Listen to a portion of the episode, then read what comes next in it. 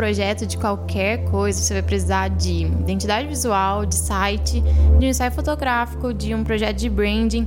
Ah, também verba para patrocinar post. Um celular incrível é bom, um tripé de 300 reais, uma câmera profissional, um contador, um advogado, porque vai que alguma coisa dê errada, né? Um drone, um ring light também é bom e é, isso seria no mundo ideal, né? Mas a gente sabe que a gente, até a gente estar tá 100% apto para fazer tudo que a gente gostaria, do jeito que a gente gostaria, leva muito tempo.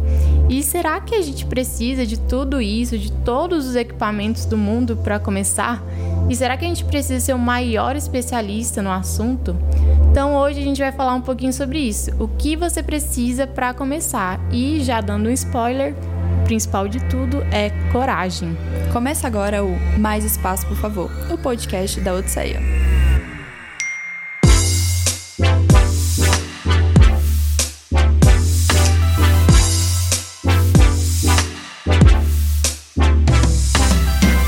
Oiê, aqui é Cat falando. Oi, aqui é a Lefol e hoje nós temos um convidado super especial. Que é o Rodrigo Oliveira. Oi, oi pessoal, tudo bem? Aqui é o Rodrigo, muito prazer estar aqui, tô muito feliz de a gente estar gravando esse episódio junto, muito bacana. Então, Rodrigo, começa aí falando um pouquinho sobre você, quem é você. Se apresente para o nosso público. Bom, me chamo Rodrigo, eh, eu tenho 25 anos, eu sou do interior do Tocantins. Atualmente eu moro em Goiânia, já tenho uns 6 anos de Goiânia aí, então eu já gosto bem mais de pamonha do que de capim dourado. uh, então, hoje eu dirijo uma empresa, né, uma startup, na verdade, chamada Stay App. Uh, e eu tô aqui hoje para falar um pouquinho sobre o começo da minha carreira, né? Que eu já tenho bastante tempo. Eu sou, sou jovem, né? Relativamente. E o pessoal fala assim: ah, cara, você rodou pouco tempo, mas parece que rodou na estrada de chão, Quantos né? Quantos anos você tem, Rodrigo? Eu Conta tenho pra gente. 25. e eu tava reclamando agora mesmo que eu tô um pouquinho velho, mas eu acho que eu tenho uma experiência que foi um pouco acelerada. Tipo, então eu acho que eu vou conversar um pouquinho com vocês aqui hoje a respeito de, dessa carreira. Acho que eu vou poder entrar em maiores detalhes depois. Ah, perfeito, então. Por que, que a gente chamou aqui afinal, né? A gente acabou te conhecendo faz o quê? Uns 3, 4 anos? Mais ou menos, acho que foi 2017 que a gente foi, se conheceu. Foi em 2017, né? No workshop que a gente viu que você estava dando de embalde marketing. Então eu chamei é, as meninas que nem eram minhas sócias ainda. No caso, tinha a Elisa ainda, que era sócia. Enfim, e a gente foi no seu workshop, né, que você estava dando, e foi super bacana, interessante. E a gente conheceu lá, né? E eu queria que você contasse um pouco da sua, sua jornada, que já passou por tantos caminhos até você chegar onde você está hoje como gestor de uma startup. Show de bola. Vamos lá então, né? Já vamos entrar nessa história aí. Uh, bom, sendo breve do comecinho mesmo, eu tomei a decisão de vir para Goiânia em 2013, né? Logo após ter terminado o ensino médio. Uh, eu tinha sido aprovado em acho que cinco ou seis cursos diferentes na Meu época. Deus. E nenhum nada a ver com o outro. Foi Relações Internacionais, Design de Games, Jornalismo, Arquitetura, Medicina e Publicidade. Então você estava meio perdido, parece. Na verdade, eu não estava querendo nada. Essa, essa, é a grande verdade. E a minha decisão de ter vindo para Goiânia e não para São Paulo, Juiz de Fora, que foram outros lugares que eu, que eu tinha sido aprovado, uh, foi simplesmente porque eu queria sair de casa, eu queria viver uma experiência um pouco mais madura, né? Fora da casa dos pais. Ou tudo, tudo... super imadura, né? É, que foi no caso o que aconteceu durante muito tempo, né? Então eu acabei vindo para Goiânia, não fui tão longe porque eu fiquei com medo de São Paulo e etc. Uh, e aí eu vim para Goiânia, comecei a faculdade bem empurrando com a barriga no começo, fui em todas as caloradas, todas as chopadas, toda, muita bagunça. Qual faculdade você começou? Que você passou em um monte de curso, ah, mas... foi, foi. Eu comecei na PUC, aqui em Goiânia, né? PUC Goiás. Uh, estudando lá no campus 5, né? Então eu adorava ir lá no, no bar de São Osvaldo, que tinha lá do lado, que era onde eu mais ia, na verdade. Uh, e aí, assim, eu empurrei bem com a barriga durante o primeiro e o segundo período. Não é um curso muito difícil, publicidade. Quem já fez sabe que, que no nível de estudo você não tem grande esforço. Uh, mas acabou que no, durante a faculdade eu conheci algumas pessoas que me apresentaram o mercado de comunicação, né? Na época só se falava em offline, na verdade, né? Ninguém ainda conversava sobre digital. e aí eu comecei a estudar fiz alguns cursos fora. Uh, cheguei a fazer um curso de férias na, na ESPM, mas também foi mais uma desculpa para passear em São Paulo do que qualquer outra coisa. Mas o mais legal foi que no final de 2013, uh, legal assim, né? Porque é meio triste, mas a males que vem para bem, né? Que foi quando eu tive um problema de depressão e voltei para casa dos meus pais no Tocantins, né? Então, ano de 2014 eu meio que fiquei quase todo parado, né? Uhum. Sem fazer faculdade, uh, sem fazer praticamente nada, só fazendo terapia e me reconciliando comigo mesmo. Restabiliz assim Restabilizando, né? De fato. Isso, isso mesmo. É quando foi lá por meados do segundo semestre de 2014, eu comecei a estudar sobre o mercado digital, né? Sobre marketing digital. Apareceu para mim, uh, eu entrei num curso de escrita. Na época eu queria escrever, eu gostava de escrever. Uh, já tinha escrito um livro de fantasia na, na época da escola e eu queria desenvolver essa habilidade. E num curso de escrita eu descobri uma coisa chamada SEO, que é uma disciplina do marketing digital, né? Que para quem não sabe é você otimizar para você aparecer nos mecanismos de busca, né? Então é uma escrita e uma técnica de marketing para você ser encontrado com mais facilidade. E eu achei aquilo lá bem legal. Eu falei, cara, isso aqui é diferente. Eu não, eu não imaginava que o Google tinha critérios para definir se o site fica em primeiro ou não. Eu achava que era só por clique, né? Acho que todo mundo deve achar isso quando não conhece. Não sabe que ele é tão chato quanto ele é. É, ele é insuportável como ele só ele consegue ser. Uh, e aí eu comecei a estudar sobre essa matéria, sobre esse tal desse SEO, e eu fui descobrindo uma gama de outras coisas relacionadas a marketing digital, né? Aí os outros termos vieram, né? Lead, uh, enfim, inbound. inbound, começou a aparecer esse monte de coisa. Nessa época, inbound ainda não era tão falado, uhum. assim. Na verdade, eu fui ouvir sobre inbound bem depois. Uh, mas aí na época eu voltei para a faculdade com muito gás. Eu peguei 10 matérias porque eu queria alcançar os meus amigos da época. Foram 10 matérias, estava de manhã e à noite. Uh, então eu não podia trabalhar. Teoricamente era bem difícil eu conseguir um trabalho na época. Então eu falei, cara, eu queria prestar consultoria. Uh, o intuito na época de eu prestar consultoria era simplesmente a, a, liberdade e mobilidade que a maioria das pessoas que vendem curso de consultoria prometem. Uhum. É, então eu caí no conto do vigário, é, positivo, porque eu aprendi bastante com todos os cursos que eu comprei, na verdade. Uh, e eu comprei um curso específico de como ser consultor de marketing digital. Eu assisti ele três vezes em uma única semana, o curso inteiro, e basicamente eu decorei tudo que o, o cara ensinava. Uh, até lembro até hoje, chama Natanael Oliveira, o, o que fazia esse curso na época, né? E aí, assim, na época eu fiquei falei, cara, tô, tô especialista, consigo fechar negócio. É agora. É agora. E aí eu comecei a procurar pessoas que eu conhecia, que conheciam donos de empresas, né? E acabei chegando no pessoal de uma loja de veículos, é, é, seminovos e usados, etc. Uh, ah, fui lá conversar com eles e fechei negócio, saí de lá com o negócio fechado. Uh, por um valor que eu queria ter fechado, então na época já foi um ticket bem maior do que o normal. Quanto? É, Abre o jogo para nós. R$ 1.500 para um, uma consultoria. E você estava o quê? Tipo, no é. terceiro período, No né? terceiro período. E era a sua primeira consultoria. Primeira consultoria. Eu nunca Louco. tinha feito nada. Parabéns. Uh, então meio que forcei o cara a contratar a RD Station na época, que foi muito bom, né? Até hoje eu conheço ele, uh, anos depois, né? Uns três anos e meio, quase quatro anos depois, o cara ainda tem um RD. Uh, encontrei com ele no, no RD Summit ano passado, que é um, o evento Olha. da RD. Então para ele deu certo no RD. Deu super certo, porque na, na verdade ele não tinha nada de digital e depois de três meses de trabalho ele estava vendendo de 40 a 50 carros por mês Só digital. um parênteses. Explica o que é RD pra galera que ah, não sabe o que é RD. Legal. Pessoal, RD, na verdade, é uma empresa que chama Resultados Digitais. É uma das maiores empresas de tecnologia para marketing hoje no, no Brasil. Uh, líder de mercado, na verdade. E eles têm um sistema que chama RD Station, né? Que é um sistema geral de gestão de marketing e automação de marketing, né? Um do maior do mercado hoje, meu favorito também, sou brand lover deles, é apaixonado pela marca, vou, já fui em vários eventos uh, e eu contratei eles lá para colocar né, na, na empresa deles. E foi uma experiência muito boa, porque eles me deixaram fazer tudo o que eu queria. Então, se eu chegasse e falasse, cara, a gente precisa botar mil reais no Google Ads, eles colocavam. Na época, AdWords, né, que chamava. Uhum. Ou seja, sua live é incrível, né? É. Tô brincando.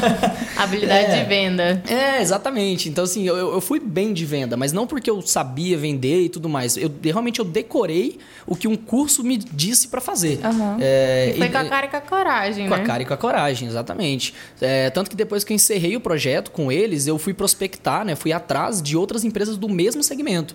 E eu já chegava com o discurso de, cara, peguei essa empresa, tirei do zero e coloquei para mais de 40 vendas por mês no digital. Eu acho que eu consigo fazer a mesma coisa para você. Então você uh, teve um portfólio ali, um case, né? Isso, exatamente. Isso é tipo, já é, tô contando a história, eu acho que eu já posso ir dando uns hacks pra galera. podemos, podemos. Dicas práticas. Galera, o Rodrigo é o cara dos hacks, tá bom? Então. esses, esses pulos do gato, né? Então, no final das contas, é, tem gente que acha que precisa construir um império para começar começar a vender o peixe depois.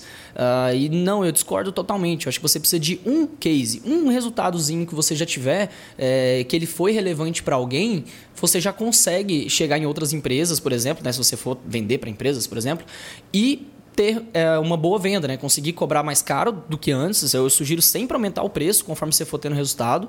É, eu sou bem criterioso com isso, né? Eu já dei bastante aula também de, de marketing, eu sempre falo isso pro pessoal. Mas não esperar ter mil cases. Tenha uhum. um bom e você já consegue vender bem. Aí já tá dando um monte de spoiler do que a gente vai conversar, né? É, exatamente. E depois que você teve, então, esse cliente, né? Você foi atendendo cada vez mais com, com consultor e foi desbravando esse mundo também de curso, workshop, né? E como que chegou a você estar na Stay Up hoje? É, bom, a, a história, depois disso eu acabei trabalhando em agências, é, part-time, né? Então eu trabalhava na agência e prestava consultoria fora da agência. E passei por duas agências e foi quando eu descobri o inbound. E ninguém estava falando de inbound em, em, Goiânia em 2015, 2016. Foi, era uma, uma, matéria totalmente nova e que eu tinha conhecimento. Eu tinha, estava fazendo inbound para uma construtora, para uma loja de peças, para algumas outras empresas. Falei, cara, esse negócio é bom e eu sei ensinar isso aqui. Montei uma apresentação na verdade, não montei uma apresentação, montei uma página de vendas do curso e depois que fez a primeira venda eu fiz a apresentação. É... e aí eu pedi para os meus chefes na época a sala deles emprestada. Uh, acho muito legal isso de, de você ter uma relação boa com chefes e ex-chefes. Todos os meus chefes e ex-chefes foram meus clientes. Isso é muito, muito bom. Sair sempre com portas abertas. E aí foi quando eu conheci vocês, né? E uhum. percebi que, cara, eu consigo ensinar pessoas coisas que eu sei. Né? E aí, baseando, baseado nisso, eu fui crescendo, dando curso, dando palestra palestra, comecei a ter mais e mais consultorias, saí das agências, me apaixonei pelo mercado de startups que eu conheci dentro da última agência que eu trabalhei. Uh, falei, cara, essas empresas, é tecnologia é exponencial, tá mudando o mundo, tem Uber aí, Nubank e tudo mais. Tudo muito acelerado, né? Muito acelerado, no ritmo que eu gostava de trabalhar. É, eu uhum. sempre achei frustrante um ritmo desacelerado, não que seja ruim, mas é o meu jeito, né? Uh, e aí eu comecei a decidir que eu falei, cara, eu vou atender só startups, eu vou ser um especializa especializado em consultoria de marketing para startups. Aí foi tipo uns 16 clientes numa lapada só. Com, com seis meses, com 16 clientes, sem ninguém trabalhando comigo, só eu fazendo tudo. Gente. É, foi bem, bem louco e mesmo. nessa época você tava na agência ainda ou já tinha... Não, já tinha saído. Já, já tinha saído. saído. Seria impossível atender essa galera. Tipo, eu tinha reuniões basicamente o dia inteiro. Eu ficava pingando de cliente em cliente e resolvendo as coisas. Então, eu vou fazer uma pergunta já também adiantando algumas coisas. É, quando é que você tomou a coragem de sair da agência, que teoricamente era um emprego fixo ali, né? Que você tinha o seu salário sempre, para ir tocar as coisas sozinho? Bom, uh, tiveram dois momentos muito importantes em relação a essa coragem, uh, que foi o momento que eu comecei a me desanimar com a agência. Fiquei muito. ia para lá, sabe quando você passa o dia inteiro rolando o feed do Facebook e não faz nada? Aquela uhum. sensação horrível, que você sabe que você não devia estar ali, mas você não tem coragem de sair. Eu tinha muito isso lá durante uns dois meses, foi mais ou menos desse jeito. Eu estava completamente infeliz. Uh, e meu chefe me chamou para conversar e virou para mim e falou assim: Cara, eu acho que comunicação não é para você, não. Acho que você devia estar tá fazendo outra coisa. Conversa com seus pais, vai fazer um intercâmbio. Uh, e eu, competitivo que sou, falei assim: Você tá louco? Querido. É para mim sim. O que, que você tá falando? E aí foi quando, do nada, criou-se um, um, gás dentro de mim. Eu comecei a estudar, estudar, estudar, estudar. E, e executar, estudava, executava. Parei de ficar pedindo permissão e esperando os meus chefes trazerem a demanda e comecei a fazer muita coisa. E aí a consequência disso foi que conforme eu consegui conseguia ser independente, eu fui me sentindo mais independente. Uhum. É, e aí, na, foi a hora que eu falei, cara, eu vou virar a chave, vou ir atrás disso. Eu já tinha uns dois anos, assim, trabalhando é, por conta própria e tudo mais, pagando a maior parte das minhas contas já. É, e assim, na minha família eu era tipo, ah lá, ó, vai ser o primeiro que vai ser independente dos filhos e tal, tal, tal. E aí eu ficava naquela, no, no, se eu falar pro cara, que eu, pro meu pai que eu não vou mais trabalhar e que eu preciso voltar a ser completamente independente até eu ter meus clientes, eu vou ter um problema. Uhum, então, o meu, meu maior medo estava ali. Era um pouco de orgulho que eu tinha, na verdade. É, e aí a coragem veio mesmo o dia que eu, que eu, conversando com minha psicóloga, na época. é, Meninas, eu, façam terapia. É, não, terapia é muito bom. Então, sim, eu, eu percebi que eu, tava, eu já tinha tomado a decisão de sair. Isso é muito importante lembrar. Que tem muita coisa que você toma a decisão, mas você não assume que você tomou. É verdade. Aí você começa a fazer o quê? Colocar defeito. Com certeza. Você começa a, a criar coisas em volta da decisão que você tomou para justificar ela antes de tomar ela. É a zona de conforto conforto, né? Exatamente. Então, assim, a, a, foi, foi uma construção, e aí, quando a minha psicóloga me ajudou a perceber que eu já tinha decidido que eu ia sair, que eu ia arriscar, Sim. porque foi um total risco, né? Eu não fiz com o cuidado que eu acho que eu deveria ter feito. né? Então, basicamente, foi esse, esse o segundo momento né, de percepção. E é com essa história toda que a gente ouviu agora que hoje a gente quer conversar sobre duas coisas muito importantes. Que, primeiro, é ter coragem, como ter coragem, né? E o segundo é o que é necessário para a gente começar nossos projetos, encarar às vezes um, uma virada na nossa carreira, né? Ou nosso novo negócio, o que é necessário para a gente começar de fato. E, de fato, ali, qual que é o primeiro passo que a gente precisa ter para começar? Bom, legal. Uh, sobre coragem, né? Tem até um, uma frase que eu adoro que é coragem não é você não ter medo, é você ir com medo mesmo. Né? Não tem essa de, de eliminar o medo da vida da gente. A gente vai ter medo, vai ter insegurança o tempo inteiro. Hoje eu tenho 25 pessoas no meu time que eu cuido e eu ainda tenho medo de errar o tempo todo. Isso uhum. é normal. Medo é... é... saudável também, né? Medo é saudável, ele te ajuda a ficar alerta, a ficar, a ficar atento às coisas e não tomar decisões irresponsáveis também, né? Que daí tem a linha tênue entre ter coragem e ser irresponsável, né? E tem outra linha também, né? Da insegurança, né? Durante o processo. Com certeza. E aí a, a primeira coisa que eu queria falar para o pessoal é, que parece muito, muito Caxias, até meio papo de coach, é, mas é acreditar em você. Uh, eu vejo muita gente com potencial que fica assim, cara, mas eu não sou bom ainda, eu sou sem experiência. É, eu tive uma pessoa que falou para mim que eu não tinha experiência quando eu estava trabalhando na primeira agência. Falou assim: ah, você ainda não tem muita experiência para ter uma agência sua, né? Na época eu pensava em ter agência. Aí eu falei, cara, e como é que eu vou criar experiência trabalhando numa agência, não fazendo a, o papel de dono e também seguindo donos que não seguem a minha forma de pensar? Então, tipo, eu não estava vivendo a experiência que eu tinha que ter. Então, uhum. tipo, eu não ia ganhar essa experiência de jeito nenhum. Então, tipo, a, a, experiência de ser empreendedor, de ter uma empresa, por exemplo, por mais que ela seja você sozinho, um consultor, uma coisa do tipo, é, você só ganha quando você faz isso. Não quando você é, ver outras pessoas fazendo isso ou algo uhum. semelhante, né? Então, essa questão da coragem é muito de acreditar em você. E eu conecto isso também com a ideia de sair um pouco da sua bolha. Se você parar para olhar para fora do seu, do seu escritório onde você trabalha, ou da sua faculdade, das, das pessoas que lidam com a mesma coisa que você, e pensar, amigos e familiares que não lidam com isso, quantos deles se beneficiariam com o seu conhecimento? Uhum. E, e geralmente, mais de 90% das pessoas que estão à sua volta se beneficiariam porque você sabe sim de muita coisa que muita gente não sabe.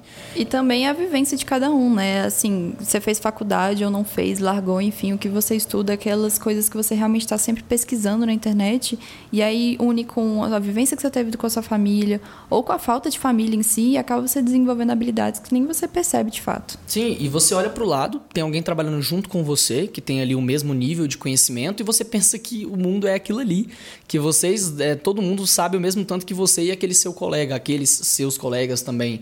Mas na verdade não, a maior parte das pessoas não sabe aquilo que você sabe.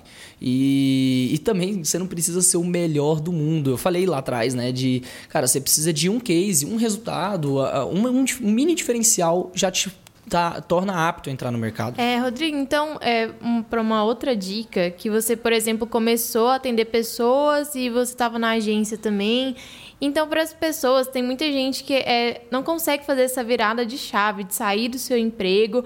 Às vezes nem é a melhor decisão, né? Então, assim, como é que a pessoa ela concilia a vida real, digamos assim, o trabalho formal dela, com uma coisa que ela vai construir, né? Como é que ela por exemplo, aprende coisas novas. Como é que você fazia isso, por exemplo? Entendendo que geralmente tem três cenários de vida, né? Ou você tem muito dinheiro e tá tranquilo você largar seu emprego, largar sua vida e começar algo novo, né? Ou você tem alguns privilégios ali, às vezes o pai consegue sustentar e tudo mais, ou você não tem privilégio nenhum e você que luta sozinho. É, bom, vamos lá então. Uh, são três realidades completamente diferentes. Uh, no caso de quem tem recurso, você pode sim dar a louca e, e, fazer. Se você tem recursos, se você consegue, uh, isso é matemático, né? É uhum. É comprovado que quem tem recurso tende a, a, dar mais certo. Ponto, a gente sabe disso. Conhece mais gente, mais network. Exato. Enfim. Às vezes você tem um, um, pai que já conhece um empresário que pode ser seu cliente, né? Então, tipo, a, a, se aproveite disso. Não é errado se aproveitar disso, na tem verdade. Tem que saber só respeitar, né? E... Com, com certeza, exatamente. Mas você tem uma vantagem ali. Mas olhando para os outros dois cenários, né? Uh, o que você precisa, principalmente, é conciliar o que você consegue e o que você não consegue fazer, certo? Então, por exemplo, uh, no meu caso, quando eu larguei de vez o emprego, eu já tinha dois clientes. Então, assim, eu ia cair o meu, o meu padrão de vida, mas eu não ia quebrar. E eu conseguia pedir ajuda para o meu pai, que foi o que eu fiz. Acho que você tem que ter sinceridade com as pessoas que podem te ajudar também. Mas eu ia ter uma queda, certo? Uh, mas eu fiz as contas e você tem que ter clareza de quanto eu preciso para conseguir manter o padrão de vida que eu quero. Não é o sonho ainda, mas é tipo o padrão de vida que eu quero. Eu quero uhum. ter minha uhum. vida tranquilo, uhum. trabalhando para mim mesmo. E aí você tem que dividir aquilo, por exemplo, no meu caso de consultoria, em quantos clientes eu tinha que ter. Na época, eu queria chegar em mais ou menos uns 8, 10 mil de faturamento. Era o que eu queria ter.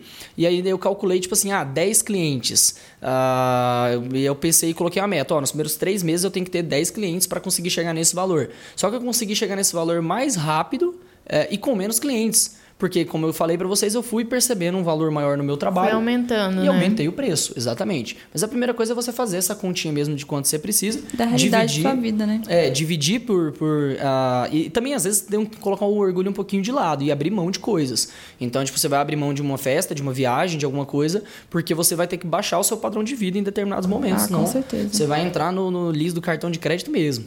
eu acho que, por exemplo, é porque a gente fala, às vezes, na nossa realidade de classe média, né?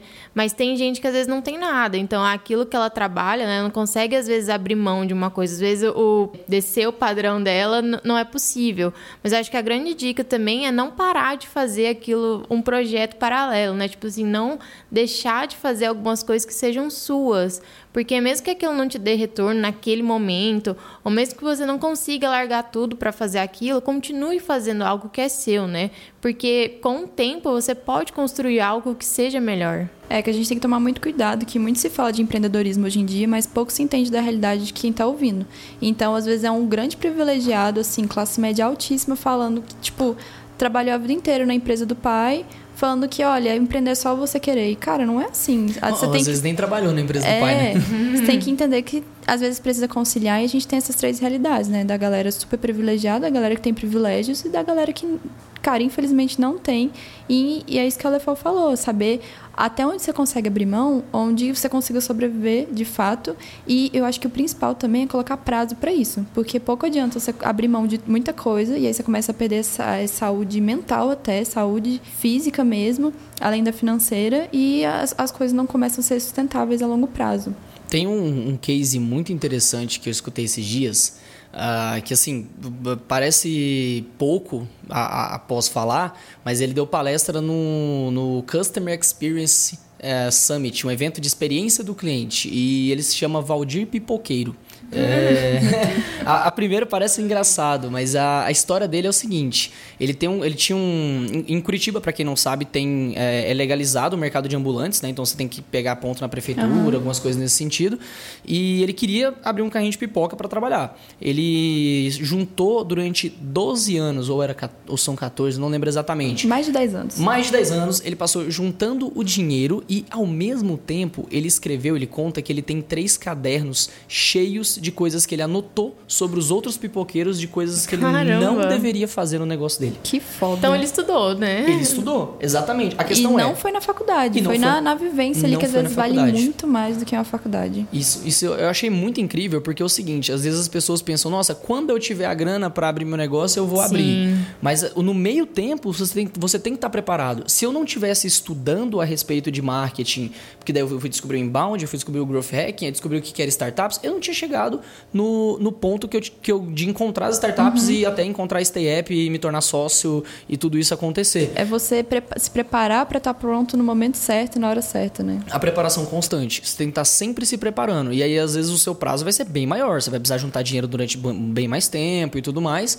Mas dá para você fazer, sim, é, com prazos maiores e ir se preparando enquanto esse prazo não chega. E nessa questão do dinheiro, o que, que eu posso fazer quando eu não tenho dinheiro e quero começar algum projeto, meu negócio e tipo, Rodrigo, eu não tenho nenhum dinheiro e agora? Não tem um real no bolso. Essa é a pergunta de um milhão de reais. Aí não tem nem como eu... pagar a pergunta. Né? não tem nem como pagar, né? Mas essa pergunta é muito, muito legal e não existe, obviamente, regra sobre ela, mas tem uma coisa que eu acredito demais, que funcionou para mim e para algumas outras pessoas, que é habilidade lucrativa. Uhum. Uh, você pode não ter grana para comprar um ponto e abrir um café, você pode não ter grana para muita coisa, mas você provavelmente tem ou pode desenvolver, né? A gente tem é, milhões de cursos gratuitos na internet aí, principalmente desse mercado de marketing, de coisa digital. A gente tem bastante coisa gratuita.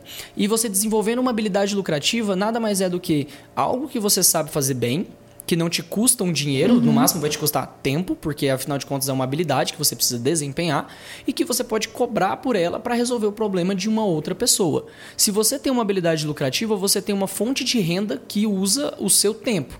Então, tudo que você precisa fazer, teoricamente, né, é trocar o seu tempo por esse dinheiro.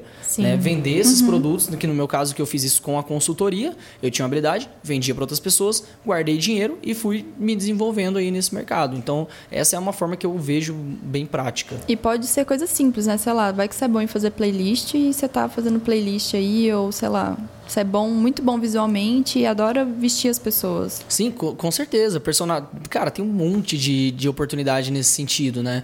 Eh, A gente tem pessoal que faz filtro de, de Instagram, pessoal que faz a preset, que chama, né? Que edita foto já automaticamente. Tem muita gente que tá ganhando grana com isso aí, né? É, por exemplo, o trabalho que hoje é super valorizado, que é de cobrir eventos através do Stories, né? Esse social media que cobre eventos, é, começou muito como uma coisa que a pessoa fazia naturalmente, né? Uma coisa muito informal. E hoje tem gente ganhando muita grana com isso, né? Então, assim, é um exemplo de... É saber identificar aquilo que você é bom e que a galera, geralmente, a pessoa fala quando você é bom naquilo, né? Tipo, nossa, aquilo sempre que você faz é bom.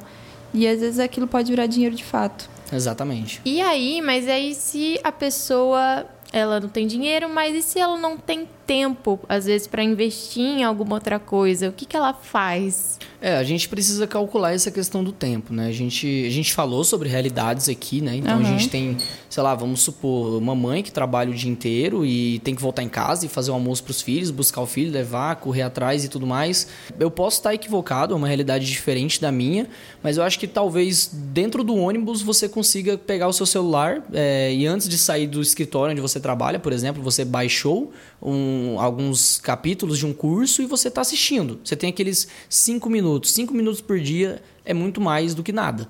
né? Então já te ajuda a desenvolver essa habilidade ah, até o ponto onde você pode, por exemplo, arriscar. Né? É, tomar cuidado só pra não ser assaltado, né? É, não, claro, obviamente. Mas olha, às vezes todo mundo ali vai, espero, né? Quem tem intestino regular vai no banheiro regularmente, né? Então a gente fica às vezes rolando feed, né? E a gente podia estar fazendo algo mais proveitoso. O próprio podcast, né? Tem muita coisa que dá pra aprender. Não, pelo com podcast. certeza. Se você for olhar no- no- na sua ferramenta lá do, do, do celular, dá pra você ver quantas horas você passou no Instagram vendo a vida dos É outros. É, então, assim, eu acho que a, a falta de tempo, tempo ah, 100%, de tipo, não tenho tempo de jeito nenhum, ela precisa ser um pouquinho revisada. Porque às vezes você consegue encontrar brechas ali no seu dia. Se você conseguir encontrar 20 minutos por dia para você dedicar a aprender uma nova habilidade, é, foca talvez na habilidade de gestão de tempo. Talvez você vai conseguir se organizar melhor depois. E eu, eu tenho uma coisa que é uma percepção minha também, que é a maior parte dos empregos tradicionais hoje, digo, que fica, por exemplo, na frente do computador. certo? CLTzão, 8 horas, 8 horas. Isso, é. Dessas oito horas, geralmente você não passa as oito horas seguidas trabalhando. Existem momentos onde o, tem, tem um ócio que acontece ali. Esses momentos também podem ser aproveitados, né? Ao invés de você colocar uma música, você colocar um podcast, por exemplo. Né? Um, É. um exemplo que a gente E pode também, se tá totalmente sem tempo, é aquilo que você falou anteriormente, Rodrigo, de fazer escolhas, né? Tipo, às vezes você não abre. Tipo, você fica muito tempo vendo séries. Às vezes abre mão de uma das séries que você vai ver pra poder estudar, pra poder investir no seu. Mas eu acho continuar. importante também é, é não romantizar o excesso de trabalho que Sim. pode vir. Então, assim, Bem é lembrado. novamente entender realidades. Porque às vezes tem gente que não tem essa opção mesmo. E aí a gente tem que entender isso, né? Mas você, que talvez tenha realmente, às vezes você que passa cinco horas rolando o feed do Instagram e nem percebe. Então, é entender isso. Mas também é importante a gente ter um, um momento de né, relaxar, de ócio.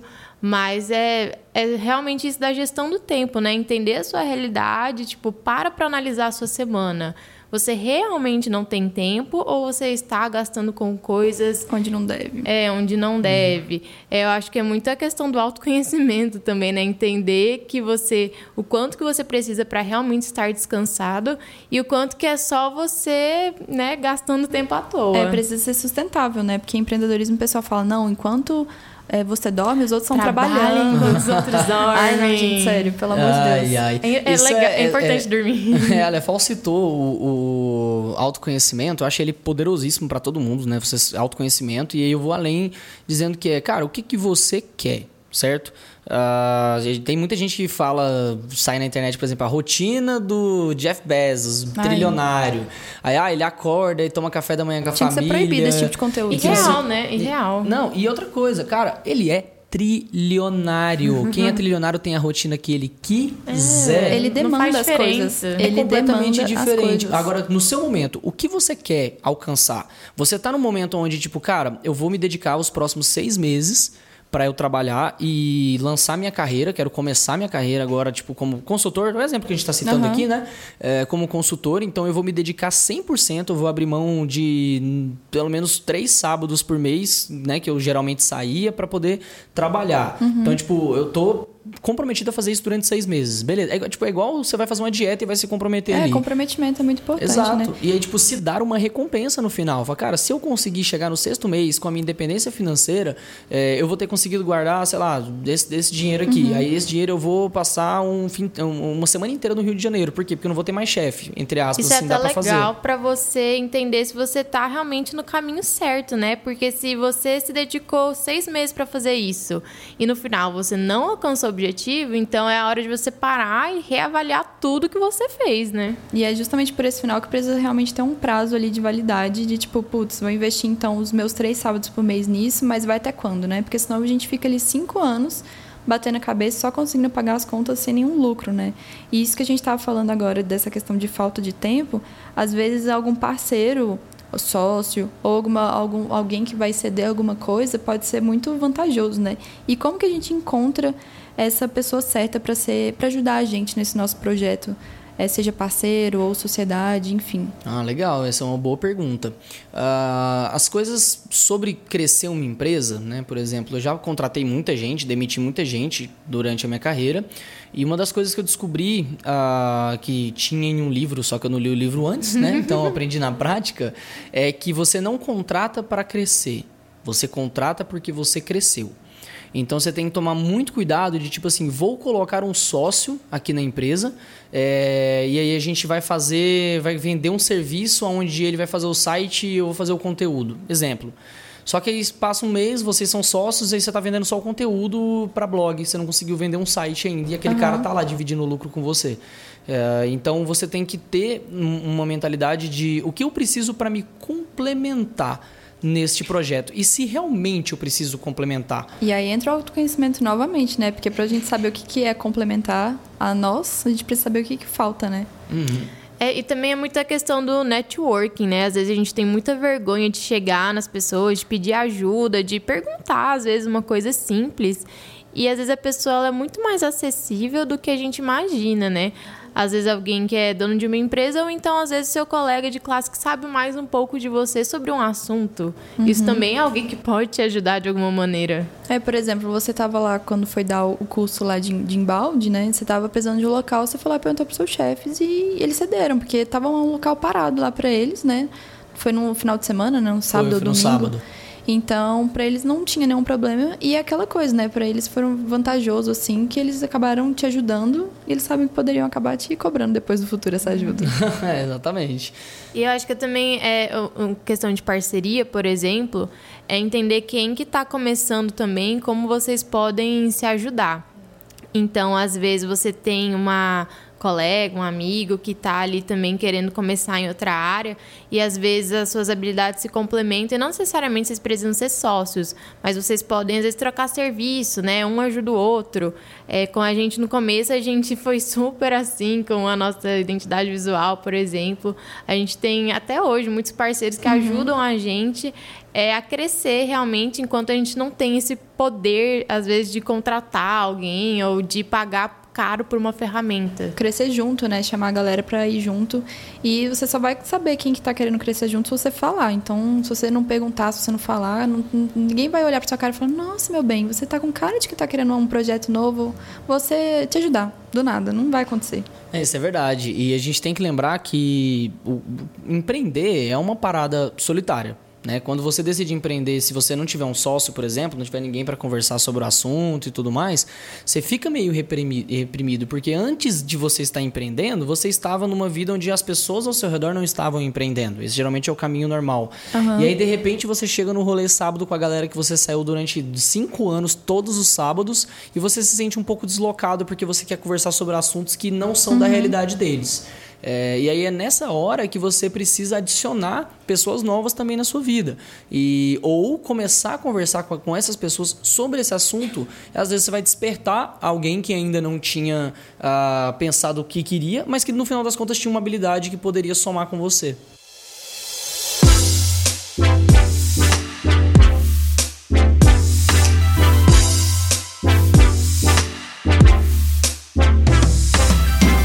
Rodrigo, eu quero pedir para você contar a história de como você fez é, quando você foi para o RD Summit, por exemplo, que você conversou com uma galera aí que você mandou e-mail? Como é que foi isso? Conta aí. Ah, foi um ótimo. hack, meninas. um hack. Eu queria... Quando eu fui para o RD Summit, né, lá em Florianópolis, e para quem não sabe, o mercado de tecnologia, de startups em Florianópolis está extremamente aquecido.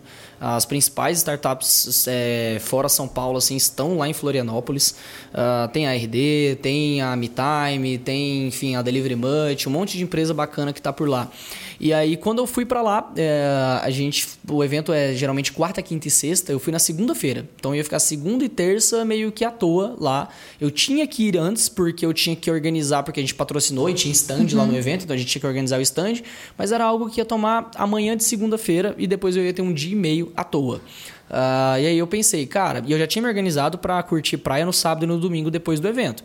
Então eu falei, cara, vou aproveitar esse momento para conhecer empreendedores que estão anos luz à minha frente para aprender com eles. Não tem ninguém melhor para você trocar ideia do que alguém que já fez ou já está fazendo algo que você quer fazer. Né? Uhum. Então o que, que eu fiz? Eu entrei no LinkedIn Uh, selecionei as principais startups de Florianópolis, né? Para isso fui direto no Google, né? Coloquei ah, startups de Florianópolis. Uh, selecionei todas basicamente, mandei mensagem no LinkedIn para algum sócio, algum gerente. Falou, tudo bem e tal, é, me chamo Rodrigo, eu tenho uma startup aqui em Goiânia, a gente faz isso, isso e isso. E eu queria entrar em contato com vocês porque eu estou indo para Florianópolis para o RD Summit e eu queria muito conhecer a estrutura de vocês, trocar uma ideia. Consegue me receber uns 20 ou 30 minutos aí na terça-feira, tal hora, às 14 horas? E aí foi extremamente receptivo. Então todo mundo me recebeu muito bem. Eu fui acho que numas cinco startups lá na, na, nessa última ida. É, e é surpreendente como em todas eu aprendi alguma coisa nova. E é aquela coisa, né? Quem que não gosta de mostrar aquilo que tá fazendo, de mostrar o que, que manda bem, né? Então. A galera me recebia animado. Tipo, nossa, cara, a gente Privilégio. tem estrutura de vendas e assim, não sei o quê. Então foi muito, muito bacana. Fiz amizade, né? Algumas dessas pessoas uhum. eu continuo conversando até hoje, o que é muito bom. E quando eles vierem para cá também já né? Portas abertas, exatamente. Eu quero ter essa, essa relação boa, né? Tipo, de uhum. poder almoçar com, com alguém que tá na minha frente e que eu tenha a aprender com aquela pessoa, né? Você também fez isso, né, Lefol, quando você foi para São Paulo? É, é, a gente estava na, ainda na metade da faculdade, a gente ia no evento lá em São Paulo. E aí eu sempre fui muito apaixonada pela WGSN, que é uma empresa de tendências, uma das maiores do mundo. E aí, é, me deu na telha de mandar mensagem. Eu sempre vou no LinkedIn, aí vejo as empresas e vejo quem trabalha nas empresas que eu gosto, gostaria de trabalhar um dia talvez, e conectava com uma galera, né? Alguns aceitavam, alguns não, vida que segue, né? Mas aí, é, uma vez, uma gestora lá de São Paulo, ela me aceitou como conexão e aí eu mandei mensagem para ela falando que eu e meus colegas, eh, a gente estava no FG, a gente ia para um evento em São Paulo, e se eles podiam receber a gente, mostrar a empresa, porque a gente era muito fã e a gente queria conhecer mais desse mundo. E para minha surpresa, elas super receberam a gente, a gente foi lá, e mostraram toda a plataforma delas. É, elas nem sabiam por que, que a gente estava lá direito, achavam que era gente de São Paulo, perguntaram de vaga de estágio, a gente falou, não, a gente nem é daqui. Ou seja, elas quase deram uma vaga de estágio ali pra gente. gente. É, e porque a gente mandou um e-mail, né, e, e conversou, e aí elas super abriram a, as portas pra gente, né, e foi uma coisa assim, é, não gastou nada, e uma Só experiência aprendeu. super incrível. É. E levando para outro universo também, quando a gente faz muito curso, assim, em workshop, é você tentar fazer um network ali, não só com os alunos, mas com o professor também. Foi assim que nossa amizade aconteceu, né, Rodrigo? E, tipo, vocês não sabem, mas o Rodrigo é como se fosse padrinho da Odisseia, né? Que fez nós três verdade. juntarmos de fato. Quando éramos três, agora somos só duas. E foi muito doido isso. É network, sabe? É conhecer as pessoas, mostrar que você está interessado mesmo e dar cara a tapa, né? E Bater as na outras, porta. é, e as outras pessoas, por exemplo, na, naquela condição eu era o professor e vocês as alunas né, do curso. Ah, e era muito do meu interesse conversar com vocês e com qualquer um que estava lá. Você precisava de feedback. Eu precisava de feedback, eu estava começando a, a entrar no mercado e eu queria estar próximo de pessoas que estavam próximas do mercado. Eu achei super interessante que vocês foram em grupo, né? Vocês foram em três pessoas, então eu falei, cara, se tem três, tem 30. Então, tipo, foi o pensamento primeiro que eu tive também. Ah, e no final das contas, se algum dia você tentar se aproximar de algum mentor, professor, etc., e ele for grosso com você ou não te receber bem, ele não te merece. Ponto. Nossa, assim, o tanto de gente que era Amei. super blazer comigo mesmo, falando do meu pessoal blazer comigo, não tava nem, nem me cumprimentava, sei lá, na faculdade. Hoje em dia vem falar comigo respondendo stories, eu fico assim, nossa, hein, querido. O jogo virou. É, então, mas é, onde que a gente pode começar a buscar essas informações para a gente começar esse projeto nosso? Porque às vezes a gente nem sabe onde encontrar a informação que vai ajudar a gente. Sei que a internet é um campo vasto, né? Que tem muita informação, mas às vezes eu nem sei o que jogar no Google para começar. Isso, às vezes a gente quer saber sobre a parte financeira ou não, como monetizar o marketing, a comunicação, né? É, a gente, por exemplo, teve coisa que a gente foi aprendendo ao longo do processo que a gente nem sabia que a gente ia precisar um dia. É, e é normal também, assim, mas o que, que a gente, onde que a gente pode começar a buscar informação que já vai ajudar para quem tá começando? É, eu acho que, como eu- eu contei pra vocês, eu entrei num, num curso de escrita e dentro do curso eu fui descobrindo as coisas e foi virando uma cadeia, né? Então, você é curioso, primeira coisa aí. É, primeira coisa é ser bem curioso e, e perguntar pra galera, tipo, o que, que é esse negócio de SEO que vocês falaram aí, né, por exemplo. Mas o legal é, é você procurar lá comunidades, né? Então, por exemplo, eu sou um, eu sou um consumidor de curso online, então, tipo, eu compro coisas na Udemy, eu, nossa, eu queria aprender Python, que é uma linguagem de programação. Aí eu vou lá e compro um curso e assisto. Beleza, Delírios da sexta-feira à noite. é, esse sou eu, esse sou eu. E aí eu vou aprendo aquilo ali, tal, mas não é todo mundo que tem essa disciplina. Uhum. Então, opte por cursos onde é, estão pessoas em grupo, não necessariamente presenciais. Uhum. Nesse em específico da minha história, é, era um grupo do Facebook. né? Você pagava o curso e entrava Uhum. no grupo do Facebook. Então, achei muito legal que dentro desse grupo eu consegui me conectar com outras pessoas e descobrir coisas que antes eu não sabia. Então, essa questão de buscar e usar bem uma comunidade, né? Ser engajado nela, entendi. Isso, porque daí você vai descobrir os termos que você tem que procurar Uhum. no Google. É, E eu acho que uma das coisas também que eu acabei aprendendo é que as pessoas não, não pesquisam as coisas no Google. Eu fiquei muito abismada. As pessoas não sabem pesquisar no Google. Às vezes você sabe, quer pesquisar tal curso é bom, e aí, simplesmente se você colocar tal curso é bom, ele vai aparecer. As pessoas nem pesquisam isso, né? Então é de fato pesquisar no Google. Isso mesmo que a gente até perguntou. Por onde começar? Com certeza vai ter um monte de artigo, vídeo falando sobre. Com certeza. Mas uma coisa daquilo que você falou, o blog do RD também é muito bom para informações não só de comunicação, mas de marketing também, principalmente, na verdade, e de vendas, né? A Rock Content também tem bastante coisa legal. E o próprio YouTube, você joga lá, você vai ver um monte de videoaula de graça, né? É. É, eu, eu gosto muito de ler conteúdo em inglês também, porque geralmente ah, o conteúdo, o conteúdo americano ele, ele tem muito mais qualidade, sabe? Tem curso aqui no Brasil que a galera vende por 3 mil reais que tem de graça em um blog nos Estados Unidos. Caramba. Então, um portal que para pra parte de marketing e tudo mais que eu recomendo é o growthhackers.com. Ele é um portal como se fosse tipo um marketplace de outros blogs, sabe? E toda semana ele te manda o top 5 do que foi publicado lá, e geralmente são de outros blogs, e aí lá dentro você vai descobrir outros blogs. E assim, são conteúdos absurdos, assim, a nível de, de qualidade mesmo de conteúdo sobre vendas, sobre marketing, sobre tecnologia e tudo mais. Legal. E então vamos lá. O que, que é necessário para começar? Vamos fazer aqui nosso clássico, clássico, né? Como se já tivesse anos de Agora é podcast. clássico. How to. É, nosso checklist do que, que é necessário para começar. Primeiro, ter coragem, né?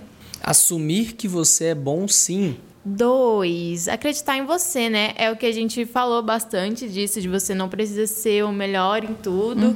E essa coisa que a gente já falou até da síndrome do impostor, né? Não, a síndrome do impostor ela vai ser constante, vai te acompanhar pro resto da vida. É um fantasminha que tá ali, você só tem que aprender a lidar, aprender né? a lidar com ele. Quando eu comecei, eu me sentia impostor. Hoje eu tenho uma empresa grande, uma empresa que fatura bem, que tá impactando a vida de muitas pessoas, e eu ainda me pego às vezes, cara, uhum. será que eu sou bom mesmo? Nossa, será que tem tanta gente melhor do que eu? Então, aprende a lidar com isso e só vai. É natural, real isso. Vai existir, né? Três. Parar de achar que você precisa saber tudo antes de começar. Você precisa ter aquele PhD, você precisa ser o expert, fazer mil cursos antes de, de fato começar. A especialização da especialização da especialização. É, quando na verdade, eu até falei sobre habilidade lucrativa aqui hoje, né? Que você pode usar ela e o, o às vezes o, o, o, que você sabe, que eu, eu ia dizer o pouco que você sabe, mas eu tenho certeza que não é pouco.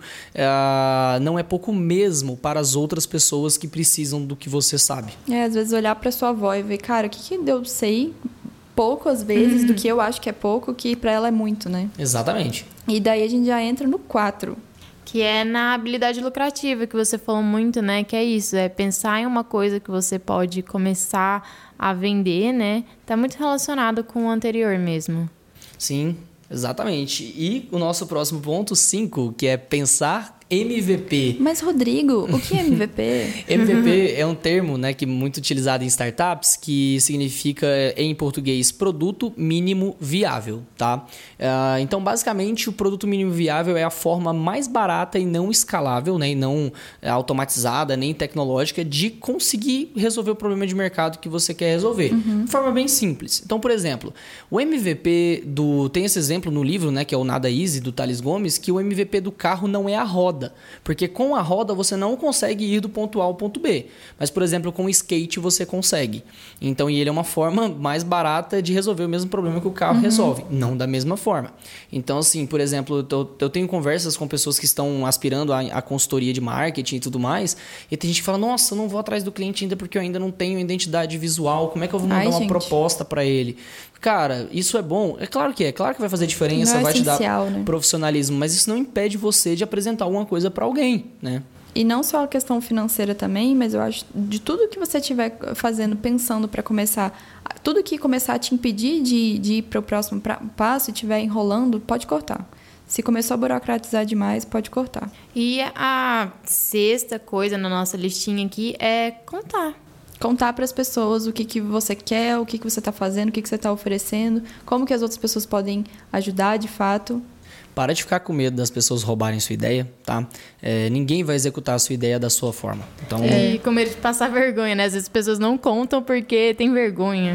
E aquela coisa, você pode fazer, ter o serviço mais incrível do mundo, mas se você não contar para as pessoas, a primeira pessoa que começar a fazer um serviço meia boca, mas contar, ela vai se destacar e você não. Yeah. E aí a gente tem o sete que é você começar a listar tudo que tem que ser feito para esse seu projeto começar a sair do papel, de fato, né? Passo a passo, né? Muito daquilo que, eu, que a gente falou no começo, de como que eu largo, por exemplo, o meu emprego e começo a empreender. Né? Tipo, uma das coisas que você tem que listar é, poxa, de quantos reais eu preciso por mês ao longo de três meses para não quebrar uhum. e começar a minha empresa, né? Isso você tem que listar isso também. É importante. Oito, que daí já entra nisso que você está falando, que é a gente é, contar quanto tempo e dinheiro a gente vai precisar ao longo desse projeto, né, para ele começar de fato. Ah, nessa dica aí eu lembrei de uma época, essa época depois que meu chefe brigou comigo lá atrás, uhum. é, eu criei um cronograma de estudos.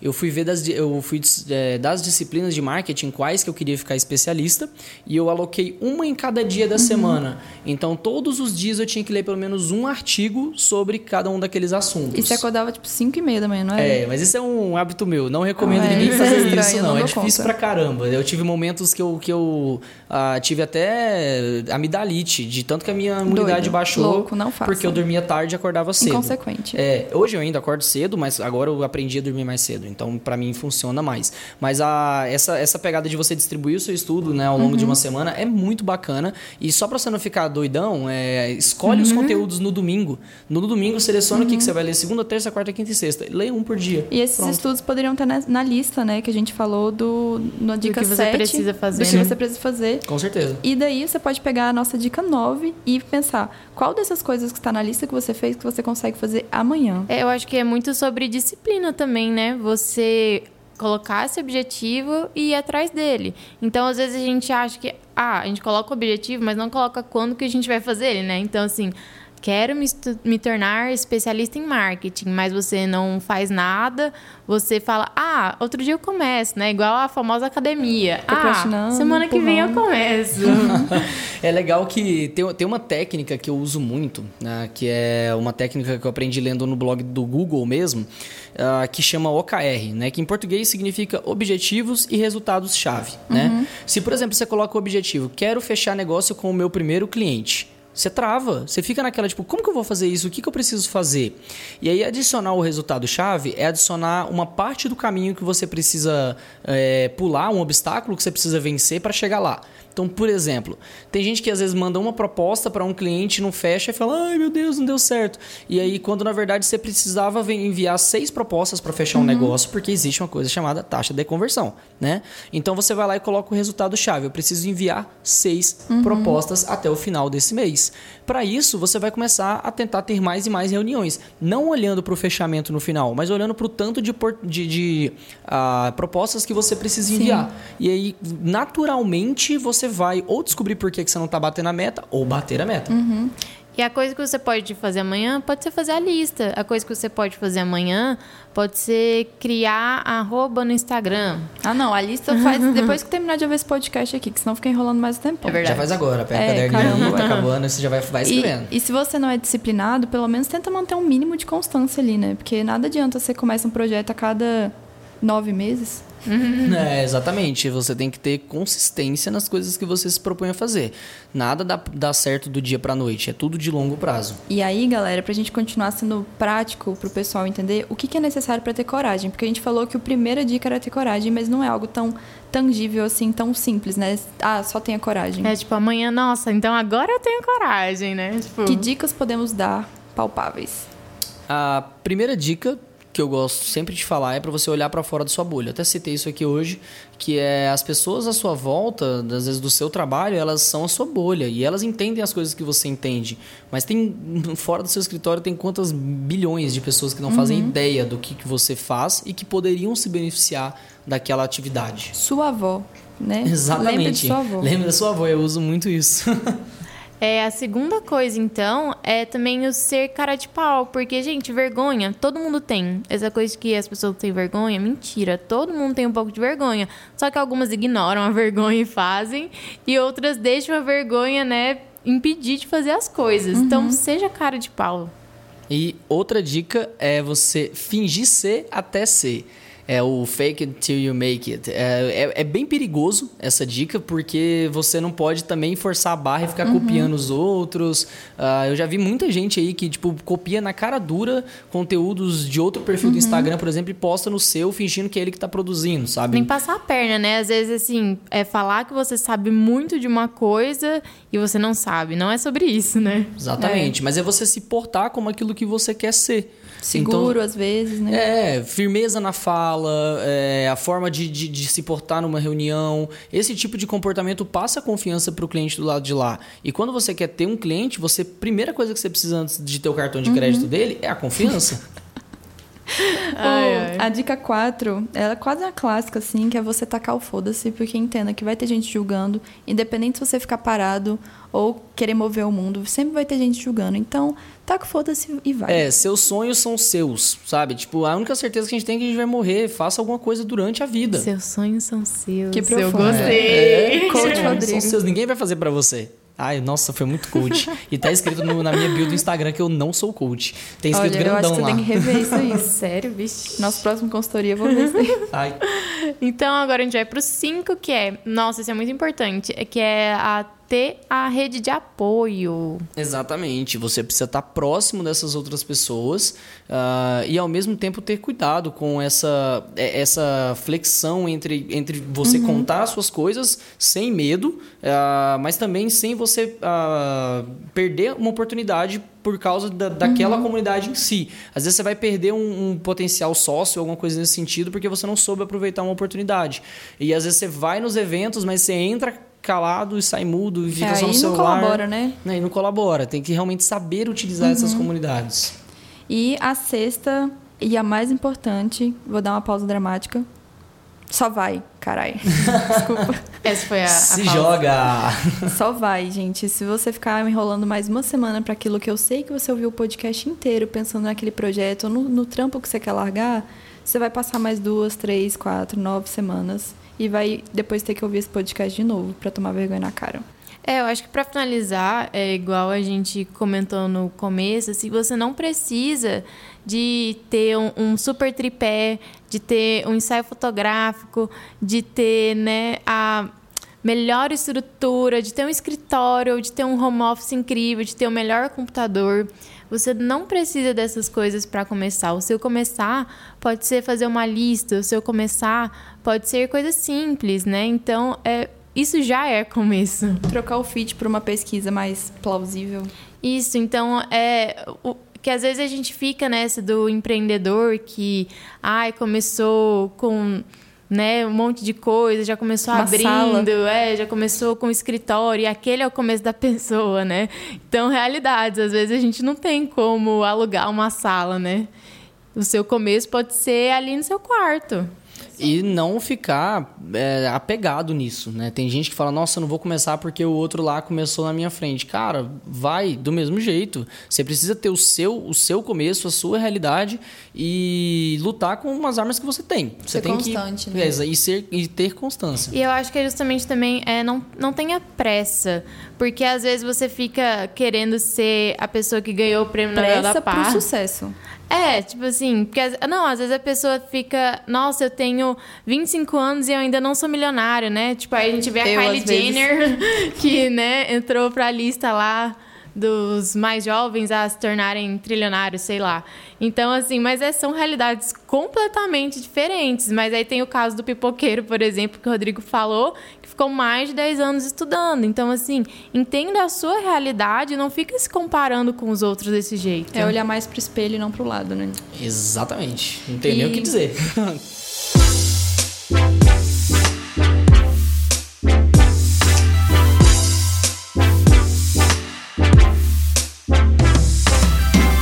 Rodrigo, muito obrigada por você ter vindo aqui. A gente fica muito feliz. A gente quis que você viesse muito gravar com a gente por toda a história que você ajudou a gente a construir dentro da Odisseia e fora da Odisseia também.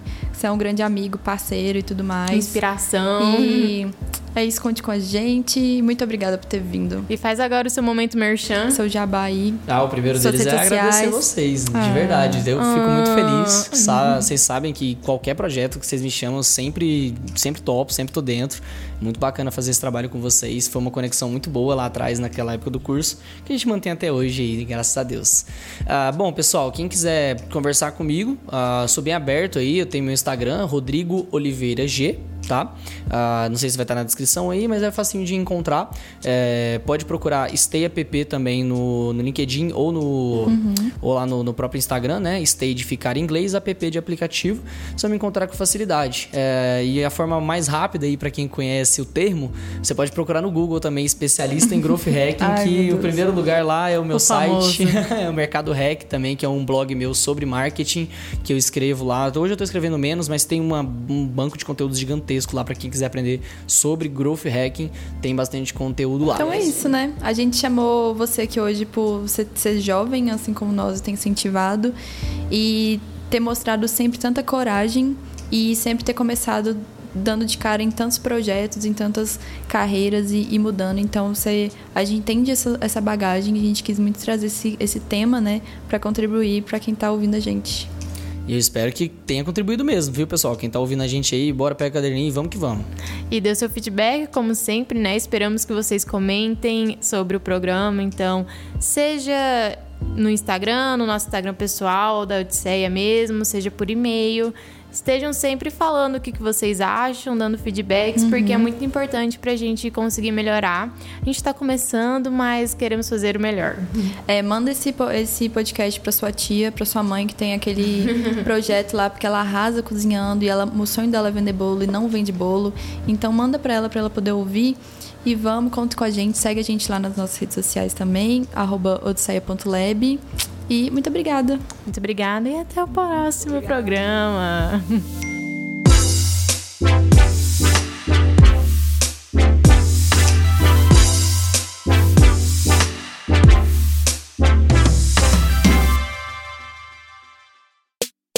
Este podcast é produzido e editado pela Elis Studios.